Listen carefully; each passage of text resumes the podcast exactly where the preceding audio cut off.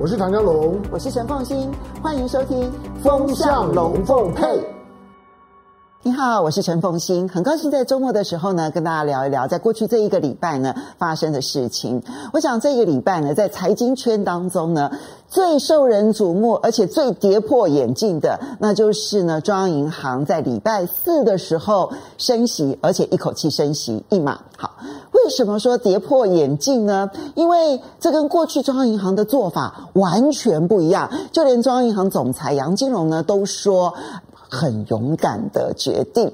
好，当然这一次呢，这个中央银行呢跟着美国升息啊，亦步亦趋这件事情啊，其实在去年这个短版的节目当中呢，曾经跟大家提醒过，就是说，那么美国要升息，而中央银行总裁呢杨金龙当时在立法院，其实他就透露出了升息的三个条件，第一个就经济表现良好。第二个，通膨压力变大。那么第三个就是国际上面的主要央行升息。其实他在讲这一段话的时候，就已经在暗示美国升息，我们就会跟着升息。这件事情呢，毫无意外，因为确实台湾的经济表现良好，去年的经济成长率百分之六，这个是其实是很好的一个经济成长率。那台湾的通膨虽然没有像美国这么样子的严重，但是超过百分之二，尤其是外食族。它的通膨率呢，已经来到了年增率百分之五。对于很多的这个一般的升斗小民来讲，已经是有感通膨的情况之下，中央银行当然是需要做一些事情。但最后一点就是，美国央行既然升息了，那台湾要跟进。不过，为什么又说金融圈的人简直吓坏了呢？因为呢，过去。中央银行的做法是，美国不管升息或者是降息，去看过去的记录，台湾大概呢都会晚个一季或者是两季，换句话说，三个月到六个月才会跟进，这给台湾的一些这个观察的时间点。而第二个部分呢是，其实跟进的幅度也不会这么剧烈。通常来讲，如果美国升息或降息一码，也就零点二五个百分点，那么台湾这边呢就会跟进。半码零点一二五个百分点，用很温和的方式呢，来减少跟美国之间呢那个差距上面的一个变化。但这一次是立刻，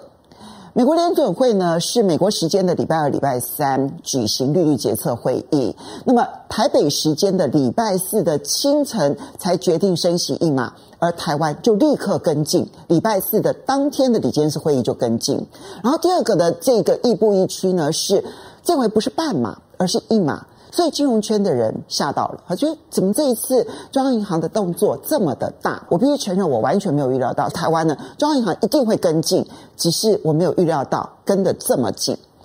那么，呃，为什么金融圈没有预料到中央银行的动作这么大呢？因为虽然确实是要去面对通膨的压力，但是台湾的通膨相对于美国来讲，其实真的没有那么严重。你知道，在美国二月份的通膨年增率已经来到了百分之七点九。这是一个非常高的数字，它从去年开始就已经有通膨偏高的问题了，所以呢，它是在一个相对比较高的基础之上，然后通膨率再年增百分之七点九，那这个其实是让美国人深感觉的压力极大。可台湾相形之下，虽然我们已经连续半年呢，我们的这个 CPI 消费者物价指数年增率都超过百分之二，超过中央银行所设定的目标，但是我们大概都在百百分之二点多，你跟百分之七点九的美国相比，其实我们并没有那么严重。第二个是呢，在结构上面来看的话呢，台美之间的通膨呢，其实结构上面也不一样。美国的通膨啊，其实有很大的因素呢，是它需求所带动的通膨。就国际原物料价格涨，固然带动了美国的通膨，但是呢，它在这个 COVID-19 这个的期间呢，他们不断的财政的支援政策，其实发出去的资金超过了五兆美元，也是催生它通膨的重要原因。相信之下，台湾其实没有这样的因素，这也是为什么我们的通膨没有像美国那么严重的一个重要原因。当需求所带动的通膨升息是有压抑作用的，可是台湾并没有需求所带动的通膨，台湾的通膨都是来自于进口物价的狂涨。导致的必须要反映成本的通膨。我们去年其实就民间消费来讲，那个成长率是非常低的，好，那么比我们的经济成长率都还要来得低。我们其实是进口物价高涨、输入型通膨所带动的通膨。那这种输入型通膨、成本带动的通膨，其实你升息是没有压抑作用的。这点中央银行昨天呢，其实是有很诚实的说，确实台湾是输入型通膨，所以呢，我们升息呢，其实没有办法实质上面的压抑通膨。但是呢，杨金龙说了两个重点，第一个就是呢，我们必须要先消弭通膨预期。好，这个我觉得是表面的理由。第二个，他说呢，我们也要考虑汇率因素。他点到为止。没有说太多，这就是我接下来要跟大家讲的一个重点。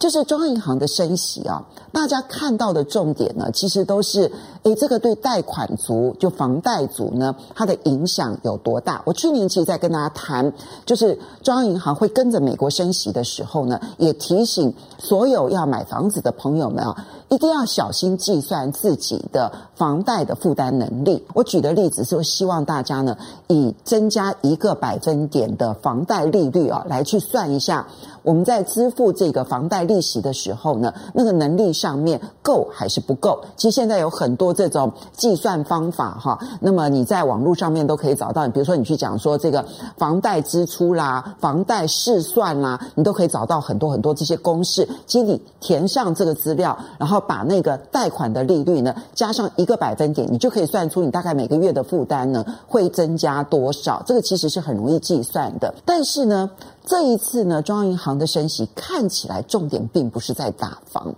虽然升息确实对于房贷的支出会增加，所以它对于购买房屋的需求是会有压抑的效果。那么，但是你可以看出来，它并没有附带其他的这些打防措施，就包括选择性的金融管制的这样子的一些做法，没有。就代表它的重心点不是在打防，对于压抑通膨好像效果有限，然后呢又没有办法真正的打防，那你认为它的目标是什么呢？这边我就要提醒啊，其实在过去这一两个月的时间呢，在国际上面呢注意到了一个很重要的现象，那就是反汇率战这一个大的一个风潮，什么意思？过去呢在物价稳定的时代，全世界希望自己的汇率呢压得越低越好，因为这会有利于出口，对自己的经济发展是好的。虽然呢不利于进口的物价，但是是有利于出口的竞争。所以你看到国际上面其实在讨论的都是如何把我的国家的汇率给压低。好那么这也是过去台湾所关注的一个重点，因为我们的汇率太强了，我们希望把它压低一点。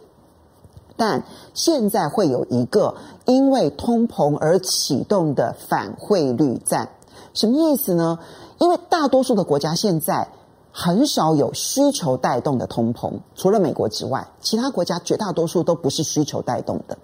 大部分都是因为进口物价太高而带动的。那这个时候，当你要压物价的时候，唯一的方法就是，那我的货币升值，我到国外去买东西就会变便宜了。你看，同样是一百块钱美金，我的货币一升值，其实我就用比较少的本国货币去买这个产品了。所以，压抑输入性通膨，其实唯一的方法就是我的汇率呢维持在相对强势。